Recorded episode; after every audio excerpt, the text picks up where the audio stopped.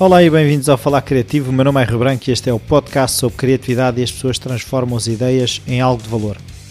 Os convidados desta semana são o André Bell e o Rick Nietzsche, são dois brasileiros da D5 e que vieram a Cascais um, fazer uh, dois creatons, que são maratonas criativas, um para o público em geral, outro para os funcionários da Câmara eu participei no, do, do público em geral, uh, onde a ideia era encontrar soluções para alguns dos problemas do Conselho de Cascais. Isto, estes creatons foram organizados pela Câmara Municipal de Cascais através de um evento que era o Cria Cascais. Uh, muito interessante, uh, as palestras no, no primeiro dia, no dia de arranque, foram muito interessantes. Eu espero conseguir entrevistar mais participantes eh, dessas palestras e foi uma conversa de uma hora uh, em que o design thinking e a mudança foram temas fortes. Até já.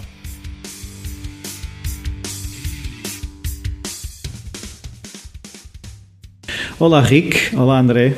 Olá. Muito, muito, obrigado por esta oportunidade. Olá, é um prazer. A, a minha primeira pergunta tem a ver com a, a vossa infância. Se, se, a criatividade já era uma coisa que estava presente, eh, se havia artistas na família, hábitos culturais, esse tipo de coisas. Bom, é, essa é fácil responder. Meu pai é descendente de alemães, bastante rígido, nenhuma arte. Minha mãe, por, por outro lado, italiana, é, desenhava, meu avô cantava, então era uma família espontaneamente criativa ou artística. Uhum. E o André?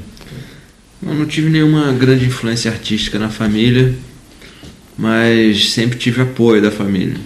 E mesmo sem essa influência, alguns alguns dotes criativos já, já afloravam quando eu era criança, através do desenho, que eu sempre gostei muito de desenhar, e sempre tive o apoio intelectual bastante forte da família para seguir esse caminho. Então agora queria perceber é como é que nos vossos percursos chegam ao design thinking, que é, e depois já vamos ao que é o design thinking, mas primeiro gostava de perceber como é que chegaram lá. Bom, isso é uma é um salto. Né? É,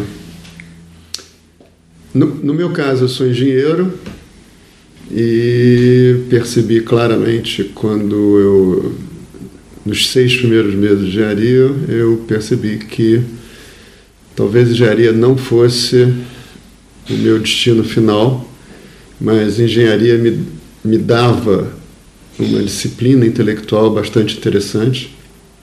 Eu me formei em engenharia, acabei me interessando por arquitetura, passei é, dois anos na arquitetura quando eu descobri uma escola, a Escola Superior de, de Desenho Industrial no Rio de Janeiro e eu me inscrevi na, na escola e eu descobri o design. E no, no Brasil o design ele ele é entendido muitas das vezes como uma atividade artística. E eu, como eu já era engenheiro, eu via o design como uma é, atividade intelectual estratégica que ajudava a resolver problemas complexos. Isso desde o início. E foi nesse movimento que eu fui é, me especializando, fui buscando outras ferramentas, outras disciplinas. Eu estudei marketing, porque eu precisava de, de um suporte de comunicação mais intenso do que, que o design não me dava naquela época. E fui me aproximando, meus projetos foram ficando cada vez mais estratégicos e um dia um dia eu peguei um projeto, a nossa equipe pegou um projeto bastante interessante de uma multinacional é, inglesa e americana de alimentação e a gente fizemos um projeto que durou um ano e meio e mudamos todas as embalagens, material de merchandising da, das marcas, enfim. Foi um projeto muito intenso, muito longo, muito e, e que rendeu muitos prêmios e, e, o cliente, no final, todo mundo estava feliz, o cliente estava feliz, eh, nós estávamos felizes pelo projeto. E o cliente nos deu outro trabalho para ser realizado. E quando a gente apresentou os primeiros layouts, o cliente disse muito bom, muito bom de verdade, mas ele sentia que não tinha a profundidade do primeiro projeto. É, a equipe, quando estava voltando para a agência, foi um sentimento. Ninguém falava nada, mas todo mundo estava pensando mais ou menos a mesma coisa, que era nós precisamos criar uma metodologia à prova de desapontamentos do cliente. Então a gente chamou aquela metodologia de metodologia WOW, que seria uma metodologia que a gente sempre é, geraria surpresas ou inovações, enfim. E criamos uma metodologia nossa própria, que era uma mistura de engenharia, de de arquitetura, de, de tudo, de tudo que a gente conhecia, de marketing, e chamamos essa metodologia de, de metodologia ânimos e fomos adiante. Em algum momento nessa trajetória a gente percebeu que o cliente chamava, nos chamava de agência estratégica de design e a gente trocou o nome da metodologia para design estratégico. É, isso foi em 1993. Em 2003 eu comecei a ouvir falar no Design Thinking. Uhum. É, por uma coincidência feliz, minha filha morava nessa época em São Francisco, na Califórnia, e eu tive a oportunidade de, em 2005, é, pesquisar mais sobre a D-School de Stanford. Uhum. E, enfim, visitei a, a escola, foi extremamente prazeroso conhecer outras pessoas que, que pensavam da mesma forma. Eu, a, a minha percepção é que o, o, design estratégico foi sendo gerado simultaneamente em vários lugares do planeta, uhum. em vários na Alemanha, na Inglaterra, na, nos Estados Unidos. E finalmente, em 2003, uma empresa deu o nome de Design Thinking. Esse nome pegou, uhum. ele foi espalhado pela internet.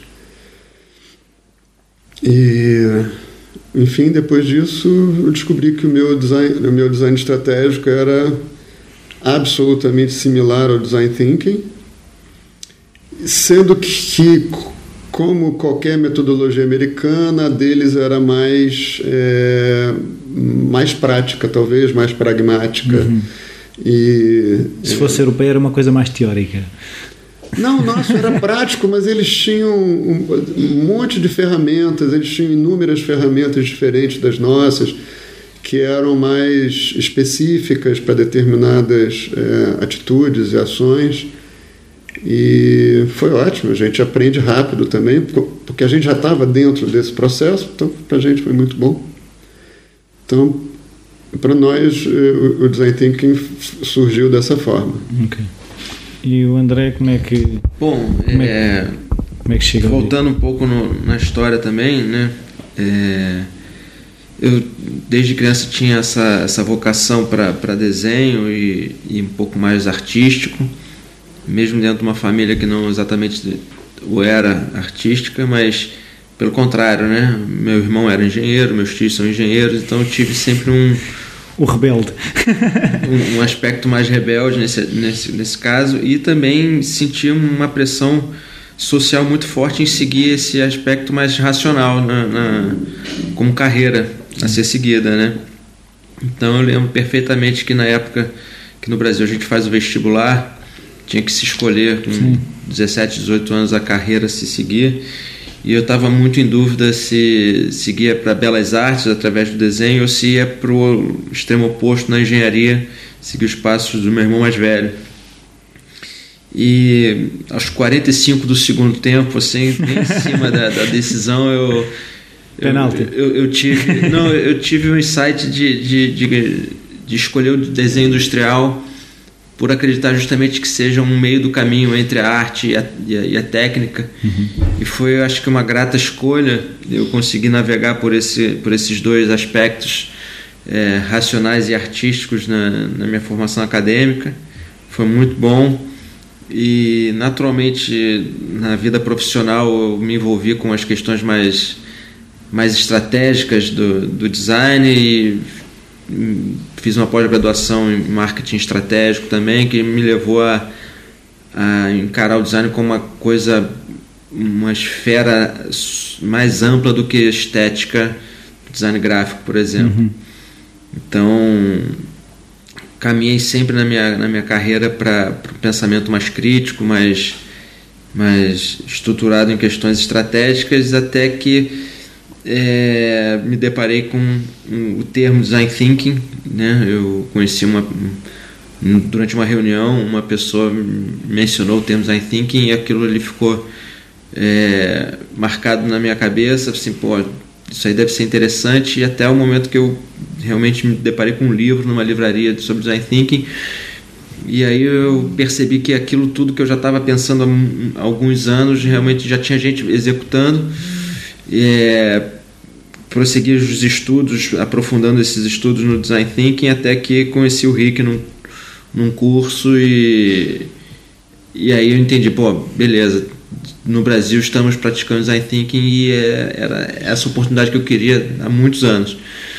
Então, desde então, tem uns cinco anos que venho trabalhando com o Rick nesse sentido para para desenvolver o Design Thinking no Brasil e chegamos até Portugal recentemente. Pois, eh, eu conheci-vos porque fui fazer o Creaton eh, organizado pela, pelo Cria, Cria Cascais um, e era, como eu já vos disse, eu já tinha tido algum contato com o Design Thinking, mas percebi que, uh, um bocado também pegando naquilo que, que estava a dizer, que é... Um, a separação que se faz muito entre o lado racional das engenharias e o lado muito artístico e, e, e, eu sinto que há muitos engenheiros que gostavam de ser uh, mais criativos e muitas das pessoas que, que, estão em belas artes gostavam de ter um lado mais racional, mais pragmático.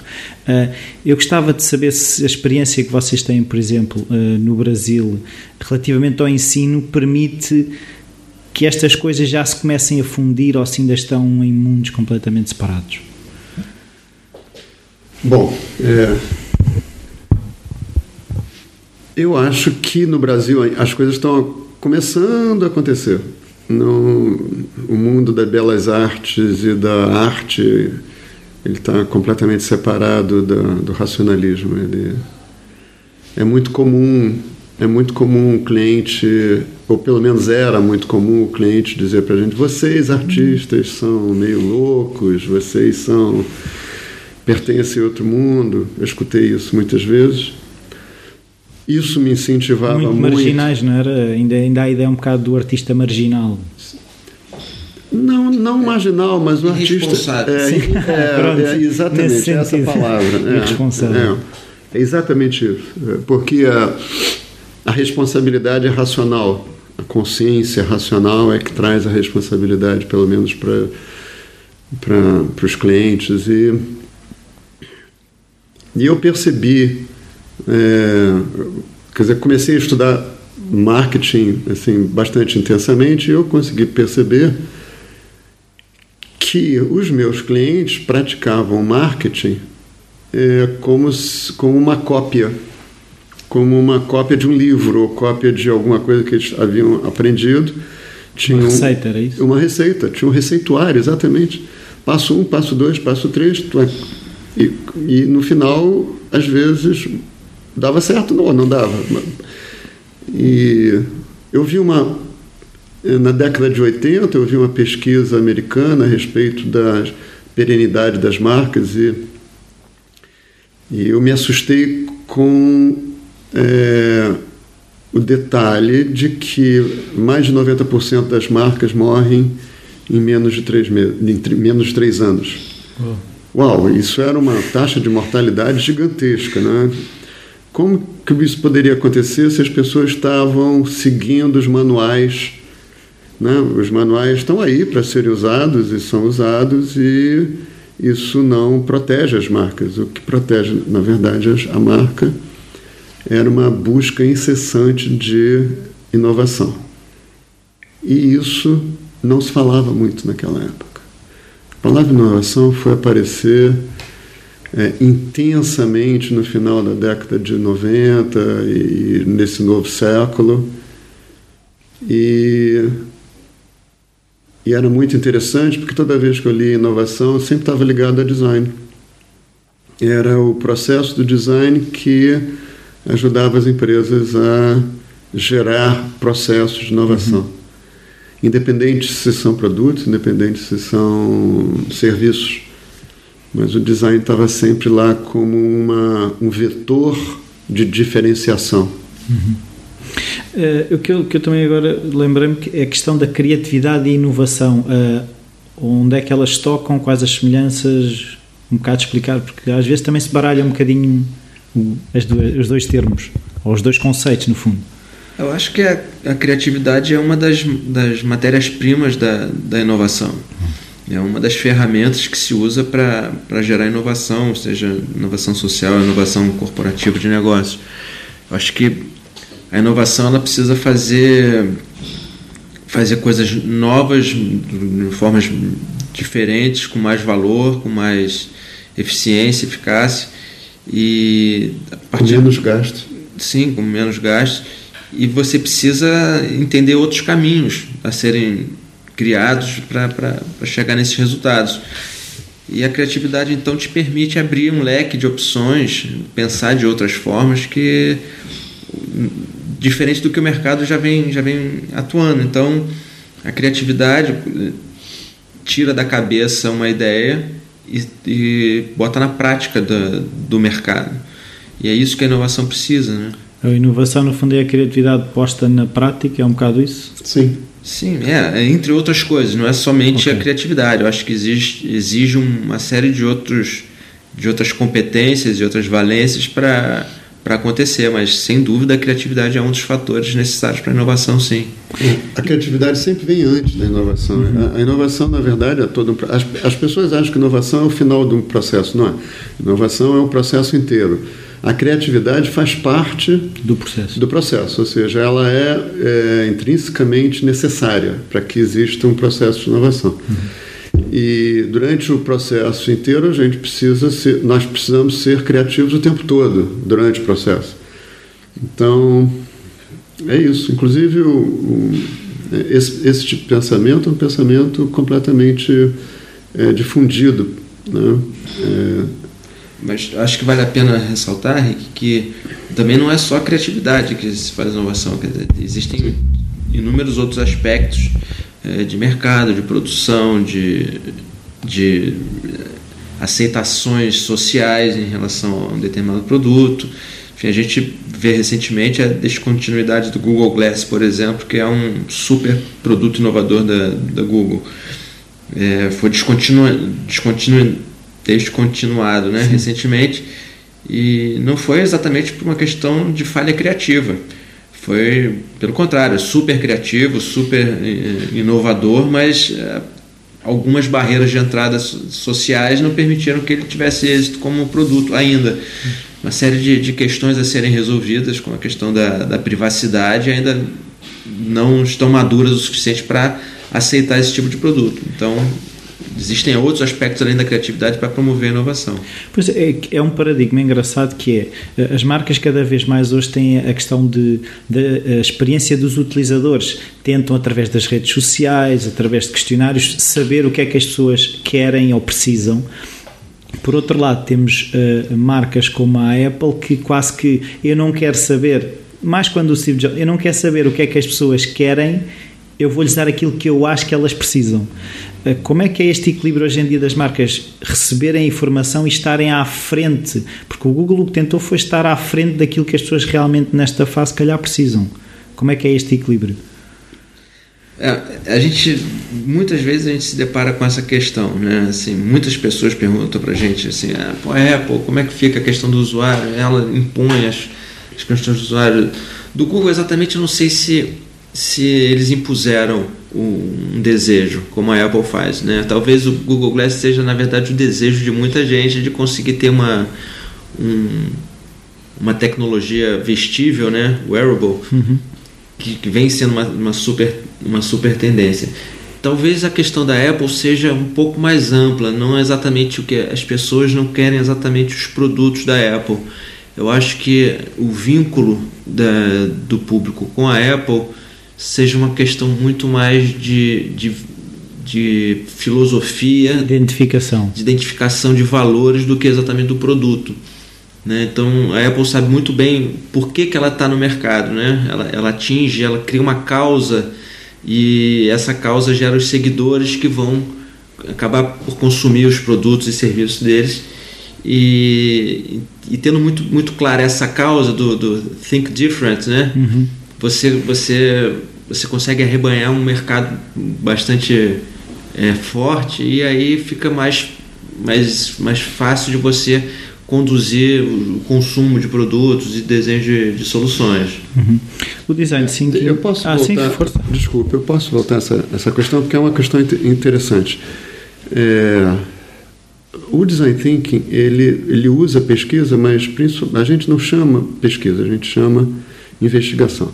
A pesquisa costuma perguntar para as pessoas o que, é que elas acham. É, o design thinking investiga como ela usa as coisas ou os serviços. A gente vai, é, nós, nós temos uma atitude muito de, antropológica de perguntar menos e observar mais.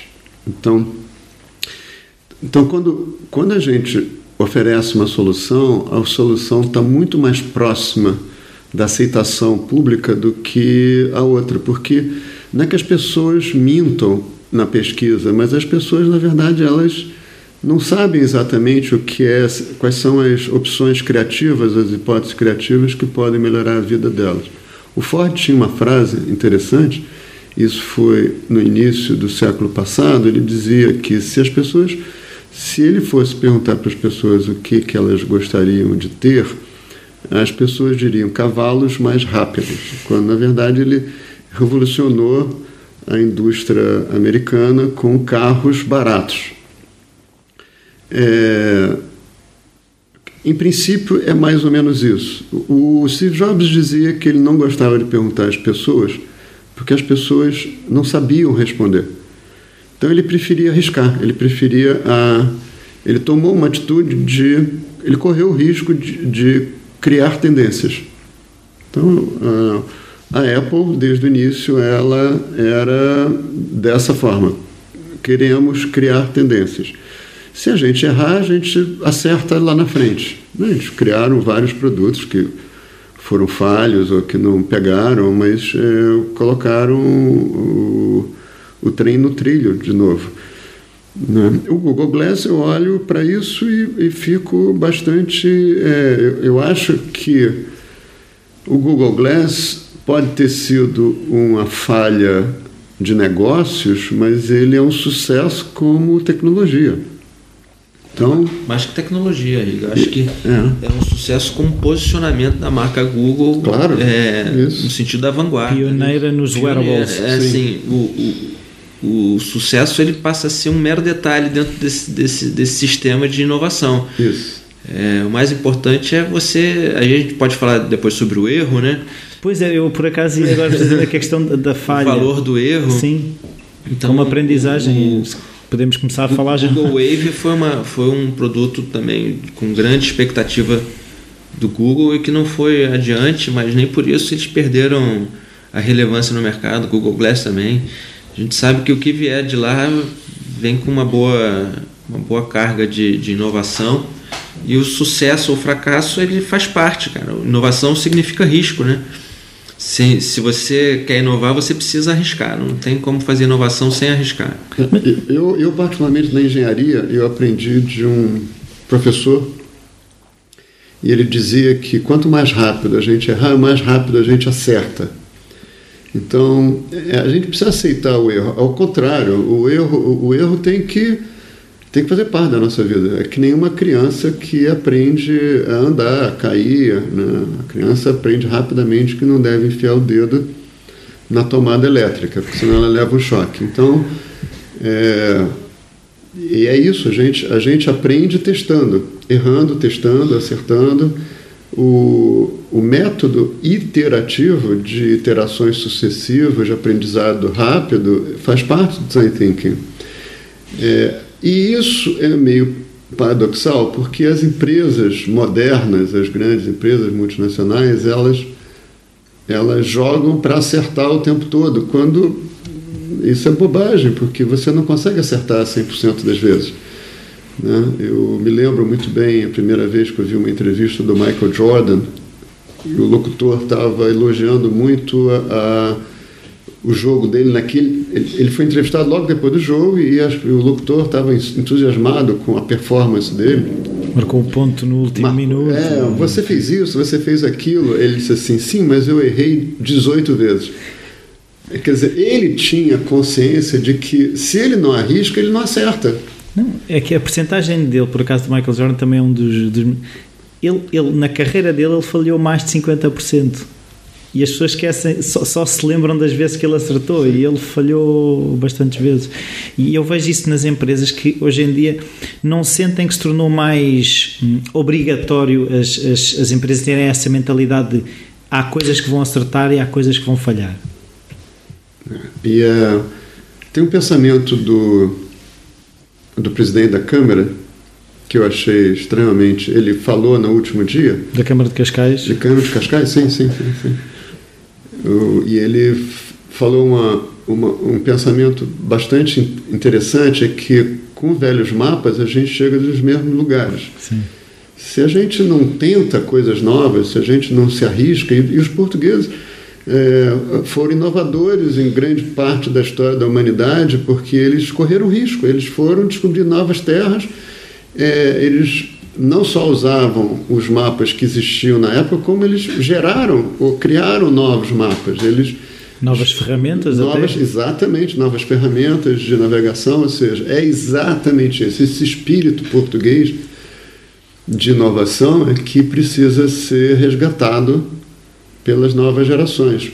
E eu sinto que a escola, a educação formal da escola primária, ela acaba punindo quem erra, quando na verdade devia incentivar uh, o, o, o, erro e o acerto o tempo todo. A gente precisa testar. As crianças precisam aceitar a ideia de que precisam testar. Afinal, a escola é justamente o, o ambiente propício para você cometer erros. Você ainda não está no, no, mercado real. Você está num ambiente controlado, como devem ser também todos os, os erros corporativos ou de negócio.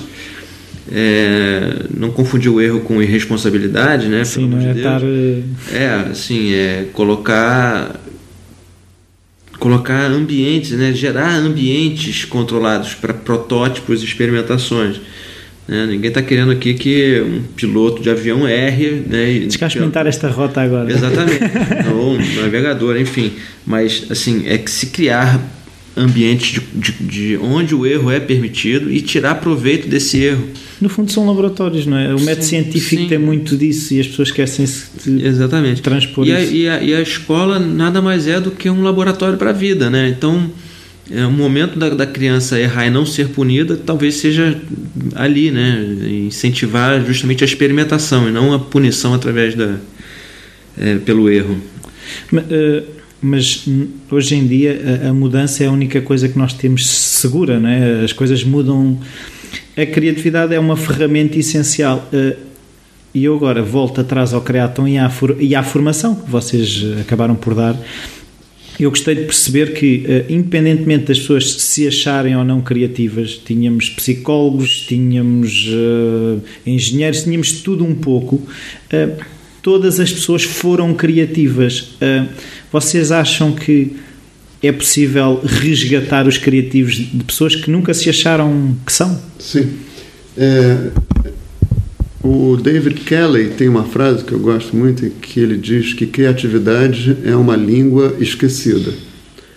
Você nasce criativo, vai para a escola, você é totalmente criativo até os cinco anos, depois existe um declínio de criatividade. E, e a gente, quando vira adulto, a gente esquece de que a gente, nós somos criativos. Calcula-se que 98% das pessoas, das crianças de 5 anos, 98% delas são altamente criativas. E calcula-se que um adulto de 20, entre os adultos de 25 anos, somente 2% são altamente criativos. o sistema de ensino já fez o, o, seu trabalho. O sistema de ensino já largou a criatividade, já colocou no lixo, né? E a gente vai largando isso. Só os teimosos continuam sendo criativos, né? E, mas eu acredito que sim, é, um, é, uma linguagem esquecida, porque em algum momento, aos cinco anos, você praticava isso, né? basta você praticar de novo. Né? Você que participou do Criatom, você viu que pessoas adultas, sérias, compenetradas, no final do terceiro dia estavam explodindo de criatividade, felizes. E outra coisa que é engraçada também é o seguinte: é, o ambiente criativo é alegre. Você, você reparou sim, o número sim, de sim. risadas que no, ia chegando ao final do Criatom, as pessoas estavam rindo, estavam falando alto, estavam se soltando, né? É, é esse o espírito, o espírito é exatamente isso. E a gente sente muito. Eu, eu como, é, como responsável por uma empresa criativa, eu da minha sala eu escutava assim, quando as quando as pessoas estavam rindo bastante eu disse assim oba vem, vem alguma coisa boa por aí é, a gente a gente lá no design think a gente tem um, um, viés bastante interessante que a gente trabalha com as inteligências colaborativas né uhum. Quer dizer a gente tenta resgatar sempre o potencial de um grupo transdisciplinar para trazer novas soluções para os problemas que a gente aborda. Chegando aqui em, em Cascais, a gente percebeu que essa inteligência colaborativa já estava sendo assim utilizada em alguns em alguns, algumas áreas da, da, da sociedade. Né? A gente tem aqui uh, como é que é o orçamento participativo. Sim, sim, sim. Então assim a gente ficou bastante é, entusiasmado com essa possibilidade de, de, de trabalhar já com um grupo que se utiliza de inteligência colaborativa. Agora, a gente tem um outro viés interessante também, que a gente trata das inteligências adormecidas.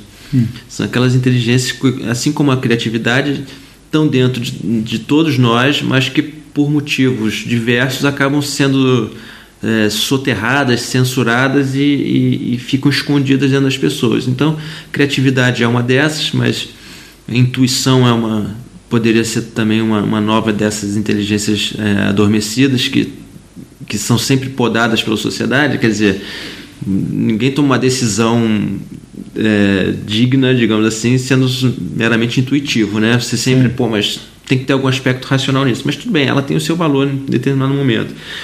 A emoção é uma, uma outra uma, uma outra dessas inteligências é, adormecidas, enfim a gente vai descobrindo um monte de, de inteligências adormecidas dentro dos indivíduos, dos criatons, e a criatividade aflora junto com elas.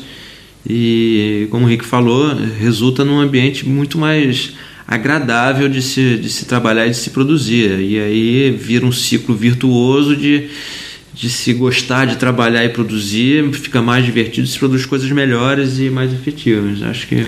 Eu agora queria perceber um bocado a relação entre os vossos processos enquanto uh, empresa e, a, e, os vossos processos como formadores, ou seja, se uh, é, é, é-vos uh, fácil, no fundo, tentar passar a vossa experiência para, para as outras pessoas e de que forma é que depois, pegando nas experiências que vão tendo com as outras pessoas, transportam isso também para os vossos processos?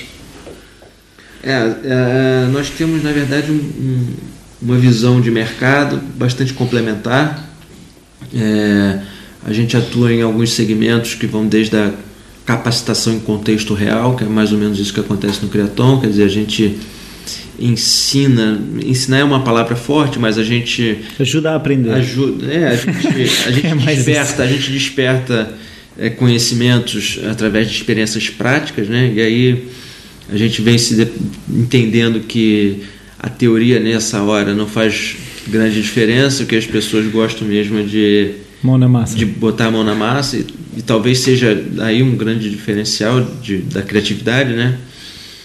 E e a gente vai desde esse aspecto acadêmico até aspectos de consultoria de negócios. Então, a gente trata do ser humano do início ao fim do, de, de, uma cadeia, né? É, a gente costuma dizer que o, o ser humano é, é, a unidade mínima de transformação. A gente precisa sempre chegar lá no ser humano das empresas, inclusive, e transformá-los, ou seja, despertar essas, essas inteligências colaborativas e adormecidas para que, por sua vez, eles, eles modifiquem seus negócios.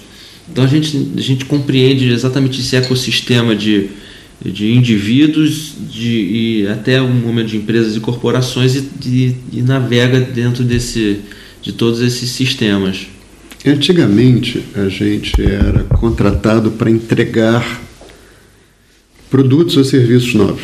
Né? Nós éramos, digamos, a minha empresa tem 38 anos de mercado e a gente nós entregávamos é, briefings. A, a evolução foi desconstruir o briefing e dizer para o cliente de uma forma elegante e empática. É, talvez esse não seja o briefing adequado. Nós, nós estudamos e chegamos à conclusão que esse briefing não está correto para as suas necessidades. Nós achamos que Poderia ser isso. Alguns clientes é, não levavam a sério, achavam que, achavam que a gente era arrogante, e outros começaram a entender a profundidade do processo e nós, ao longo do tempo, fomos cada vez mais fazendo projetos estratégicos. Dentro do projeto estratégico, é, gasta-se mais tempo mergulhando no problema real do cliente. A gente extrai da realidade uma, um, um, uma profundidade maior. Isso significa que quando a gente traz a solução, a solução é, é muito mais profunda também. Profunda e permanente. Ela, é. ela, ela dura anos e anos, porque é, foi a raiz? E fomos a raiz do problema, exatamente. E, e às vezes as raízes não estão não tão visíveis, elas estão escondidas lá dentro, do, dentro, do, dentro da empresa, né? e dentro dos consumidores, dentro dos usuários. E cabe-nos a descobrir né? nosso processo. Nós criamos diversos processos completamente inovadores dentro do, do Brasil na área de beleza, na área de bebidas, na área de comidas, né, de, de alimentação, é, petróleo, gás, enfim, nós desenvolvemos vários processos que não existiam antes, porque os clientes acreditaram. Na verdade, nós conquistamos a confiança do cliente, uhum. é, entregamos novas possibilidades. É, criativas e eles aceitaram, apostaram em que e, e, e o retorno foi foi impressionante. Tem... É que muitas vezes eu também sinto que essa questão das empresas é eh, uma empresa começou do nada, chega a uma grande empresa e depois pensa assim: se foi a fazer isto que eu cheguei aqui, eu tenho é que continuar a fazer isto. É, é, é-vos difícil muitas vezes explicar quem, uh, aquilo que falávamos no, que falava no Criaton, que é um, um, ecossistema que se mantém estável acaba por, por morrer. Sim. Eles é. entendem isso? É, é, o, o cliente não, ele sabe o que é a entropia, mas ele não acredita que possa acontecer com ele. É, com os outros. Com, né, só acontece com os outros, né? Só, só as outras empresas é, falem, né? Ele, é, eles preferem jogar no time, né? não se mexe no time que está ganhando, né? É, eu, eu acho que a grande oportunidade é você ter um time vencedor e pensar no próximo passo.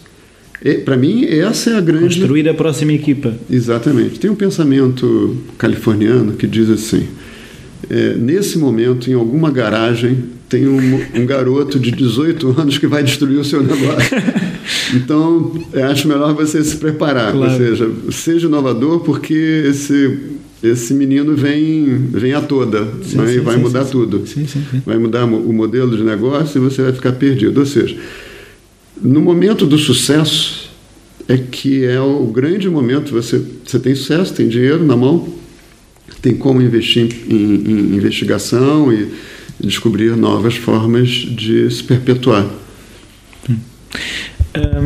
eu agora gostava de perceber é quando vocês. Uh, eu tenho uma empresa que está a ficar uh, estagnada.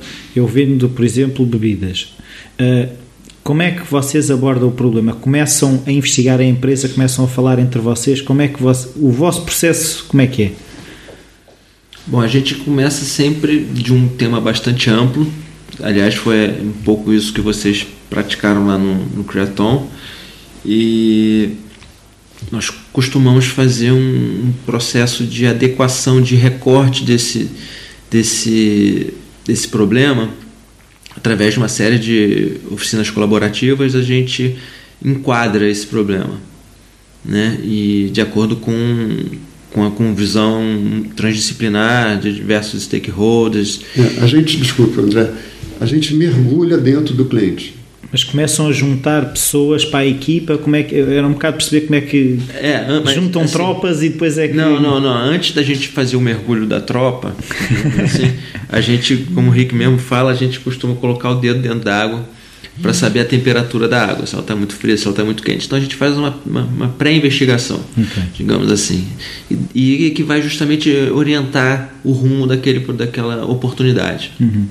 Aí sim, sabemos o rumo, a gente traz a nossa tropa né, para dentro do, do projeto e aí a gente faz um processo de, de mergulho mesmo, de investigação pesada em diversos aspectos não só no aspecto de bebida, como é o caso, mas no aspecto social da bebida, no aspecto econômico da bebida, no aspecto da legislação de bebida, enfim, de todos os, os, os aspectos de, possíveis dentro desse, desse, desse tema. E a partir dali a gente chega a conclusões que vão sendo refinadas em diversas iterações e a gente conclui um diagnóstico que vai nortear as próximas fases criativas de geração de de soluções para esse diagnóstico e vamos iterando até conseguir chegar numa solução satisfatória. A gente vai prototipar essa solução satisfatória. Mais uma vez, em ambiente controlado, colocamos o, o projeto à prova para refinar e, se tudo, quando tudo correr bem, a gente implanta ele no mercado e sistematiza para que seja metrificado, né, seja identificadas as as, os pontos de melhoria e aí a gente começa um novo ciclo, né? Porque é, a gente vai estar lidando com um problema certamente complexo que vai mudar suas variáveis ao longo desse período, desse uhum. processo. Ao final dessa solução, a gente já vai estar diante de uma nova realidade de mercado. Então a gente vai ter que continuar reestudando isso tudo e é, reimplantando novas soluções e navegando dentro da realidade. É por isso que a gente fala que a nossa metodologia é bastante flexível para poder se adaptar às, às, inúmeras situações que o mercado oferece. É, a gente consegue gerar inovações é, disruptivas que, que mudam completamente o mercado. A gente, nós já fizemos isso diversas vezes que a gente muda, na verdade, o próprio modelo de negócio do cliente, né? até é, inovações incrementais. O cliente, às vezes, o cliente não está preparado para uma. A gente percebe que o cliente não está preparado para uma mudança grande. Exatamente, para uma mudança tão grande e nós geramos pequenas mudanças, um somatório de mudanças incrementais que ajudam ele a se diferenciar dos seus concorrentes. Sim, mas uh, nesse aspecto, uh, normalmente, uh, quando uma roda está parada, é preciso, para vencer a inércia, é, é preciso a maior força. Se eu lhe estou a dar só um toquezinho, não, não há o risco de eu voltar a parar um bocadinho mais à frente?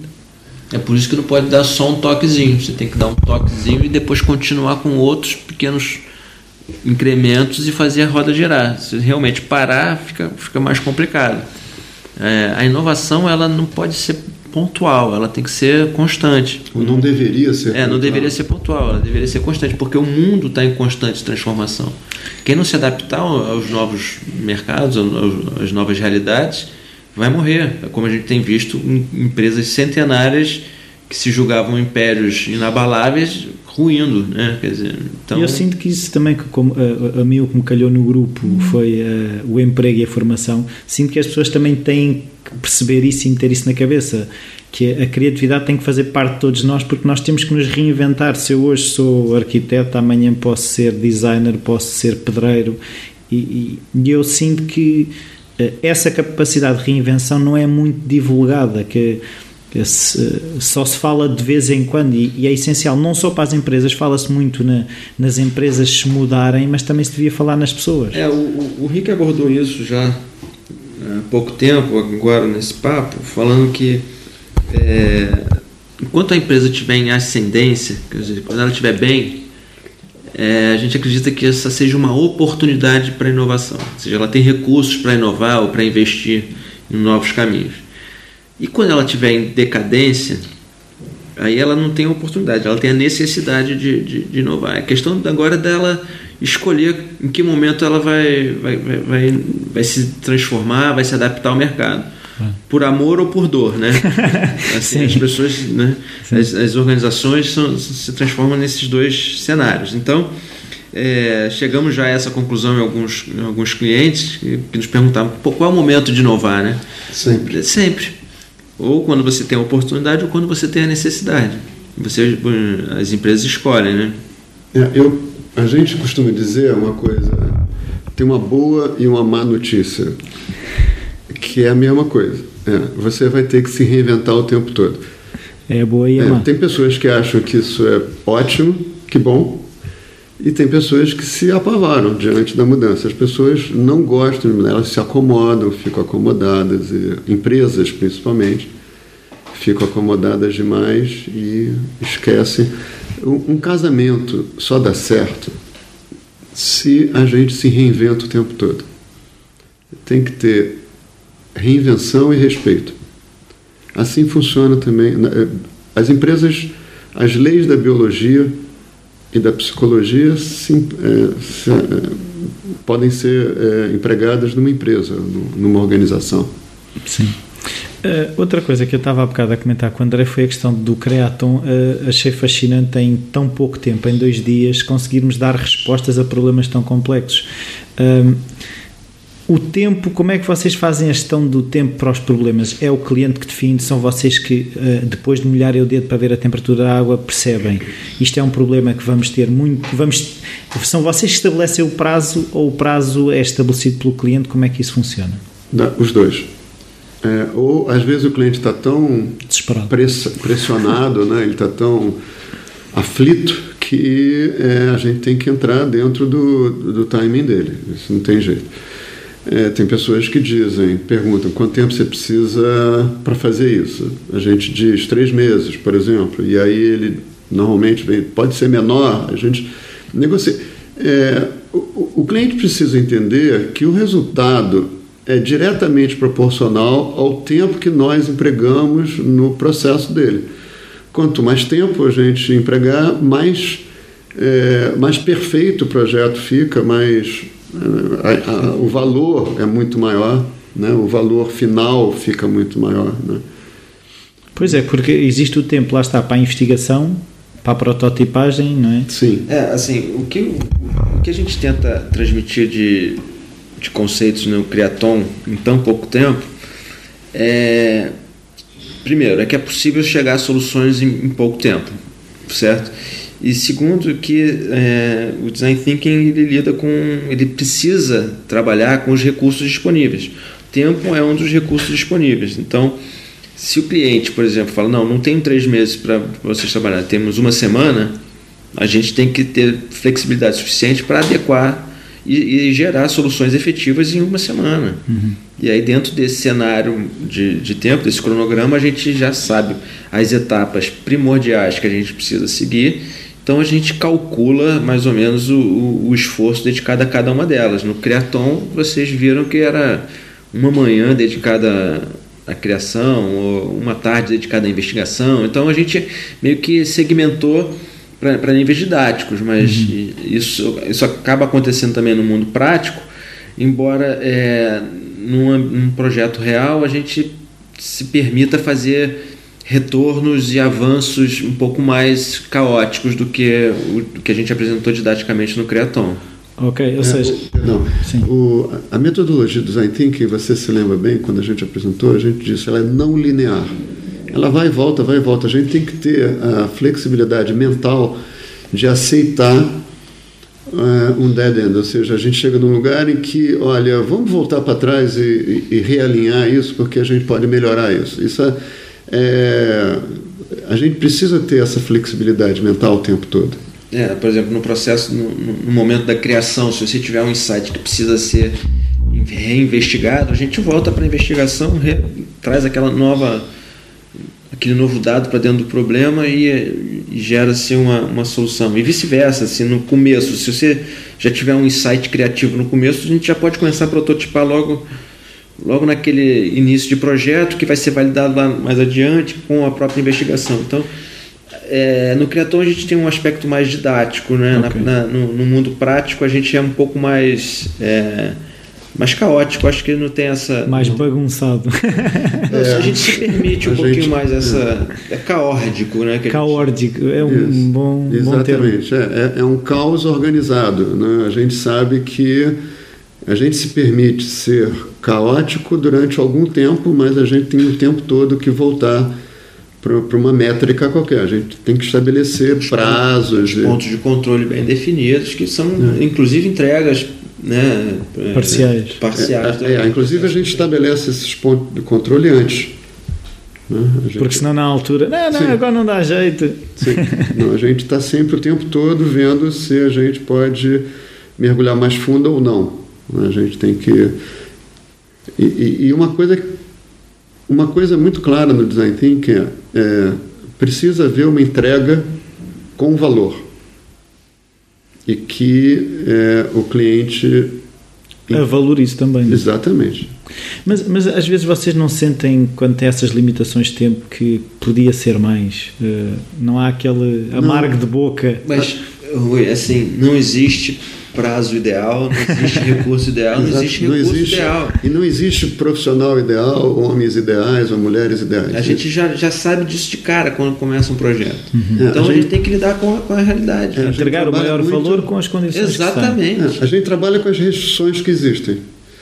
A gente trabalha com qualquer restrição. Né? Inclusive, esse é o pensamento do designer. O designer, quando ele começa um projeto, ele dentro do, da investigação, ele já faz quais são as restrições que nós temos. As restrições ambientais, é, de, de, clima, de, de pessoas, de, de, legislação.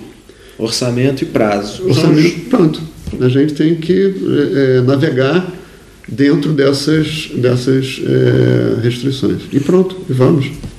Agora também isso fez-me lembrar aqui uma, uma pergunta que é, é que é uma coisa que, que já percebi que o design thinking tem essa uh, como é que eu lhe explicar essa particularidade que é é bom sabermos um pouco de quase tudo, não é? Porque o, o, bom design, o bom designer neste caso é um que até pode perceber de botânica ao mesmo tempo percebe de eletrónica, que ao mesmo tempo percebe pessoas.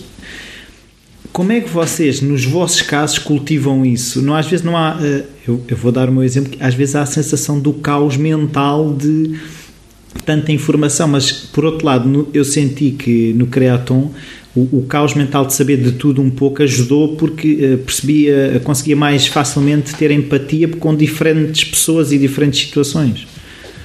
É, é, existe um pensamento que é antigo já no design, que é o, o, o profissional formatado em T. Quer dizer, o, a parte vertical do T é a profundidade de alguma disciplina. Ele pode ser engenheiro, pode ser um antropólogo, pode ser o que for.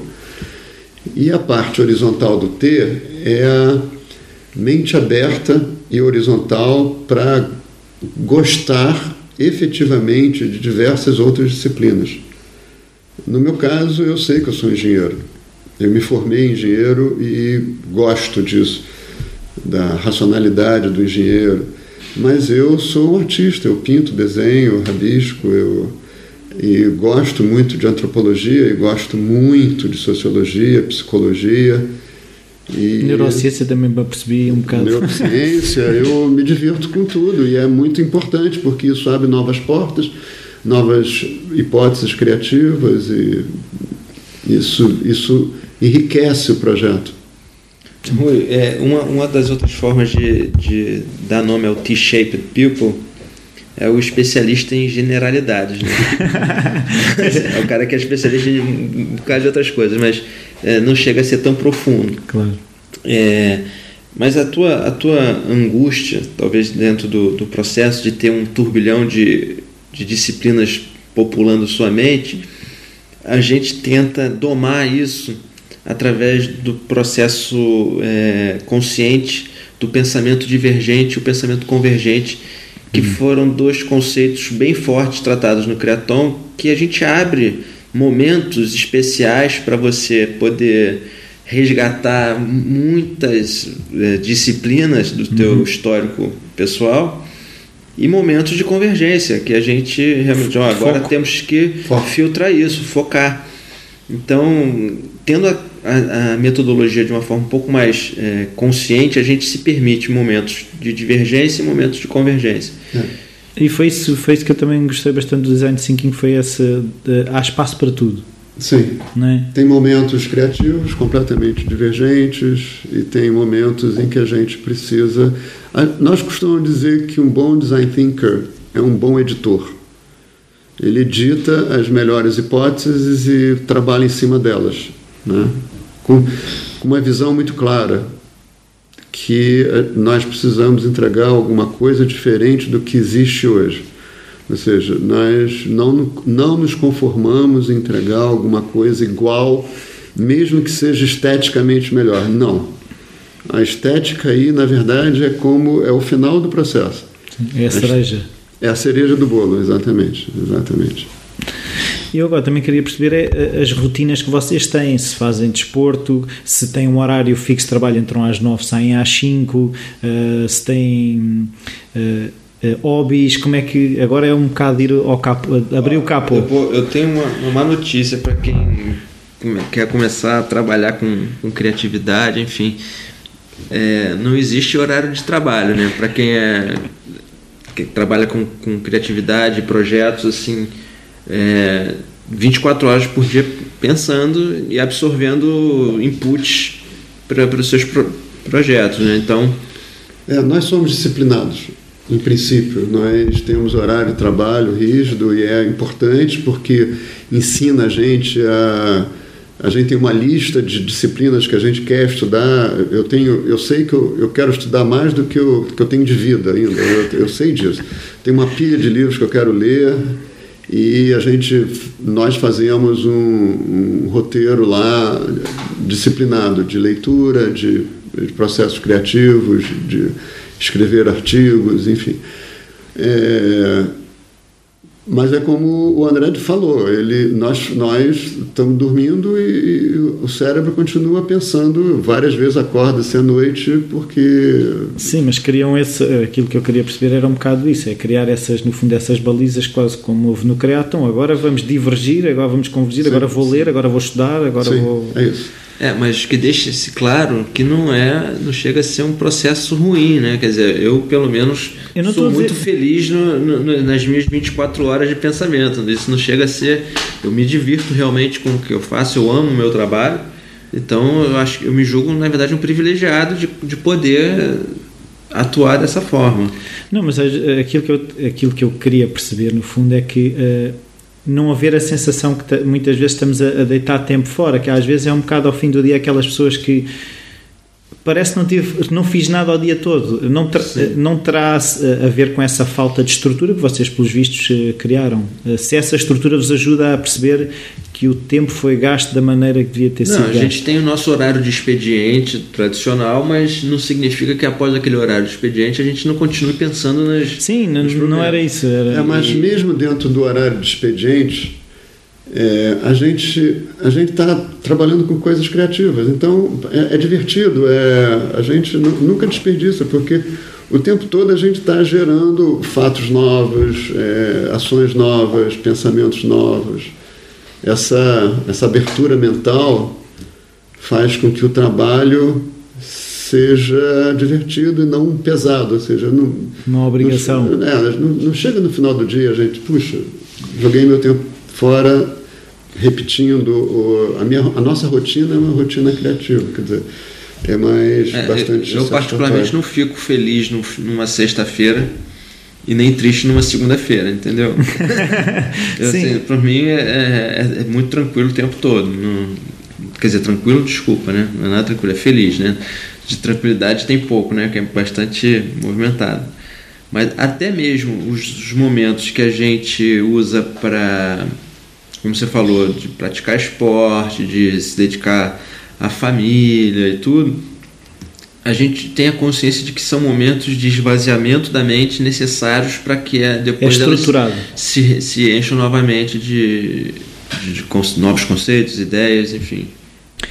Então, a minha última pergunta, que não se calhar não é a última, mas pronto, eu acho que vai ser a última, é uh, conselhos é que vocês podem dar a pessoas que queiram de facto resgatar as tais uh, inteligências adormecidas ou essas valências relativamente à criatividade?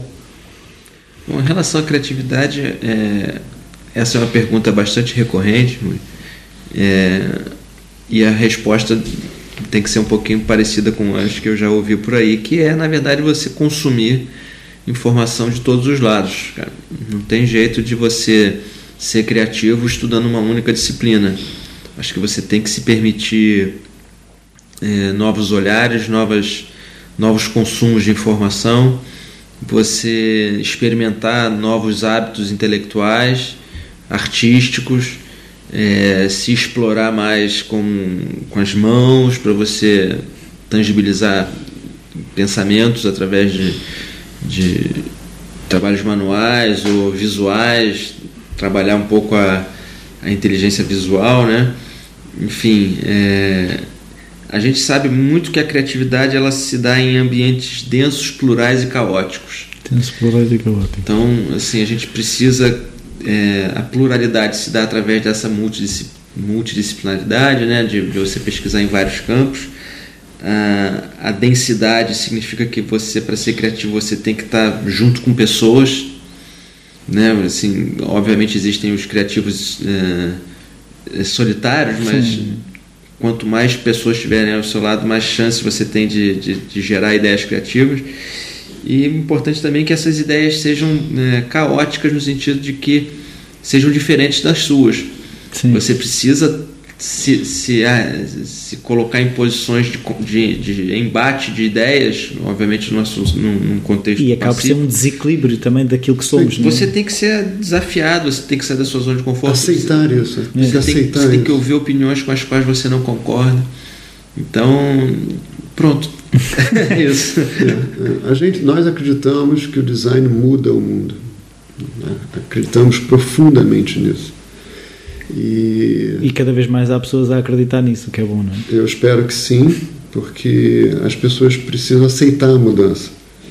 É, não, obviamente, as pessoas têm medo da mudança, mas se as pessoas aceitarem a ideia de, de entrar num processo de transformação permanente, é, a vida vai ser mais suave, porque você vai, digamos, é, surfar as ondas com mais graça, Sim. com mais fluidez. Com mais fluidez, exatamente. Nesse mundo tão fluido como o nosso agora, sim, sim. que tudo muda tão rapidamente. É a única coisa que temos em comum todo, em cada momento é isso, é a mudança, não é? A mudança é permanente, constante, nunca vai parar. E pergunta mesmo para fechar, queria uma sugestão de um livro de cada um de vocês, seja, um livro que vocês possam sugerir, pode ter a ver com criatividade ou não, mas gostava de ter uma sugestão de um livro. Bom, estou lendo agora o livro dos inovadores, que trata da, da história da revolução digital, contando os primórdios da, da tecnologia, do computador, da, dos diversos personagens que, que escreveram esse capítulo da história. Muito interessante, mostra diversas visões de diversos especialistas em diversos momentos é, do tempo. É uma, uma, leitura recomendada bem interessante para quem quiser entender como as, as, as diferentes é, visões se complementam no, em soluções para o mundo, né? soluções tecnológicas que estão protagonizando a, a, revolução que a gente vive hoje. Eu particularmente estou lendo o livro do John Eve, do, que é o designer sênior da, da Apple. Uhum. É interessante o livro. Como é que se chama o livro? É, eu acho que é uma biografia dele. Ah, okay. dizer, eu nem, honestamente, nem me lembro o nome. É o nome dele mesmo, biografia sobre a experiência dele dentro da Apple. E eu tenho uma pilha lá de, de livros é, desejáveis que estão empilhados, né? Eu acabei de comprar dois livros ontem sobre design na, na Bertrand aqui de do Shopping Cascais e um livro do, do, do alemão fundador da Frog Design uhum. E um livro de um inglês também designer.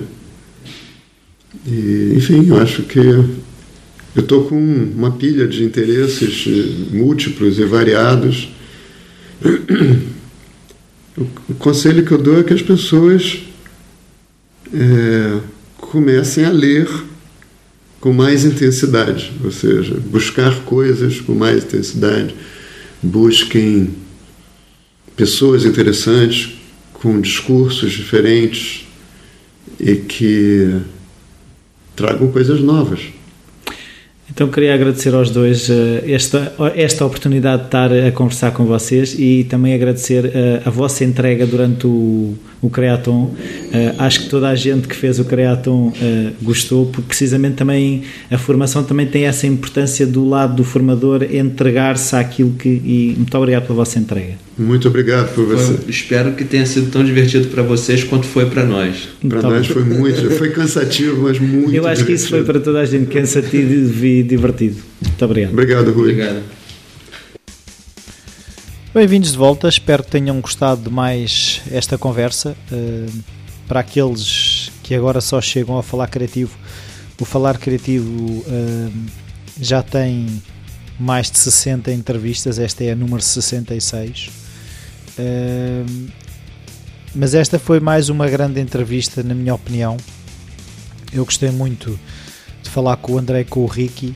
Uh, um bocado, uh, o tema design thinking é uma coisa que eu gosto, uh, é uma ferramenta que eu acho muito interessante. quero aprender mais sobre o design thinking, quero usá-la mais. mas também gostei de perceber aquilo que eles falam do caórdico, que é o caos dentro de uma certa ordem, e eu percebo que muitas vezes, como falo na entrevista, os meus interesses uh, me fazem, uh, como são muitos, uh, me fazem um bocado ter um caos dentro da cabeça e, e, que não pode não ser mal, tem é que arranjar, tem é que arranjar aqui um, um equilíbrio. Um, relativamente aqui ao falar criativo, pedir as avaliações e as críticas no iTunes, como sempre. Uh, pedir também se puderem dar um donativo, uh, está lá o botão de doação no, no site. Também vou pôr um link para os livros que, que o Rick e que o André referiram, os inovadores do Walter Isaacson e a biografia do Johnny Eve, o designer da Apple. Uh, mais coisas. Continuo aqui à espera se tiverem sugestões para possíveis patrocinadores para o Falar Criativo. Uh, serão bem-vindos. Dúvidas, sugestões de convidados, seja o que for, o e-mail rui.falarcreativo.com está sempre disponível. Até para a semana.